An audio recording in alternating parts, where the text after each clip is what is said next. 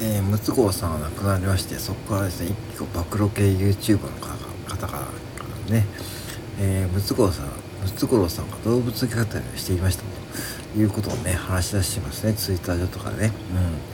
うん。いやあのー、それ言います。いやあのさ人間なんて植物連鎖のトップで生き物なんで皆さん動物虐待してますわね。日々ね僕もそうですけどもまあ奈良チキとか揚げ鶏とかねえーね、ハミチキとかね食べてますよね、うん、あれも動物虐待ですよね。動物殺して、えー、肉にしててね、えー、売り物して食べてるからね。もう動物にとってはもう本当にいい迷惑ですよね。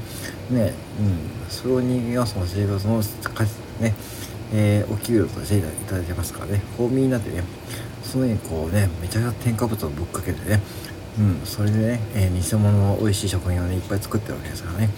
まあそれはねもう動物園の何者ではないということですよね。うん。っていうふうにストレートに言えますよね。だから、アホかっていうんですよね。まあ本当にこう、なんかもう、しかもその暴露内容がね、僕の子供の頃、小学校頃の話を持ち出してきて、それあったかもしれないけどさ、そんなこといちいち、まあもういいんじゃないの？うん。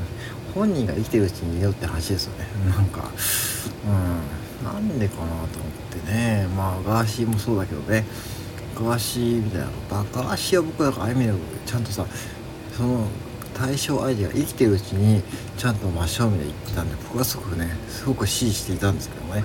だから去年の参院選挙をね N 国党に入れて比例代表も代表もガーシーに参院選挙に立ってほしかったから N 国党に入れました。うんそう。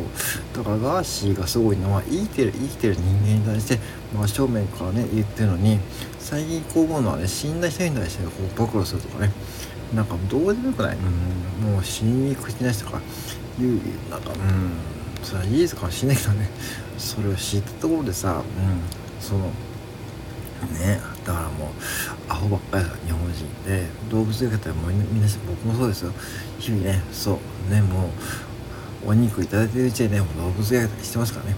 虐待しながら生きてるわけです。そこをねちゃんと考えていけなかないと何も食べられなくなるしそれこそねビーガンとかいう風になってしまってそんなこうまあビーガン悪いわけじゃないけどももうつまんないくなるじゃないですか生活がね。美味しいものがいっぱいあるのに。そうそう考えるとさ別にその人間なんて所詮残酷な生き物なんでうん日々ねもうそんなこと置いといて生きてればいいのいいと思うのにと思った次第でございます。うん皆さんどう思われますかね。はい以上です。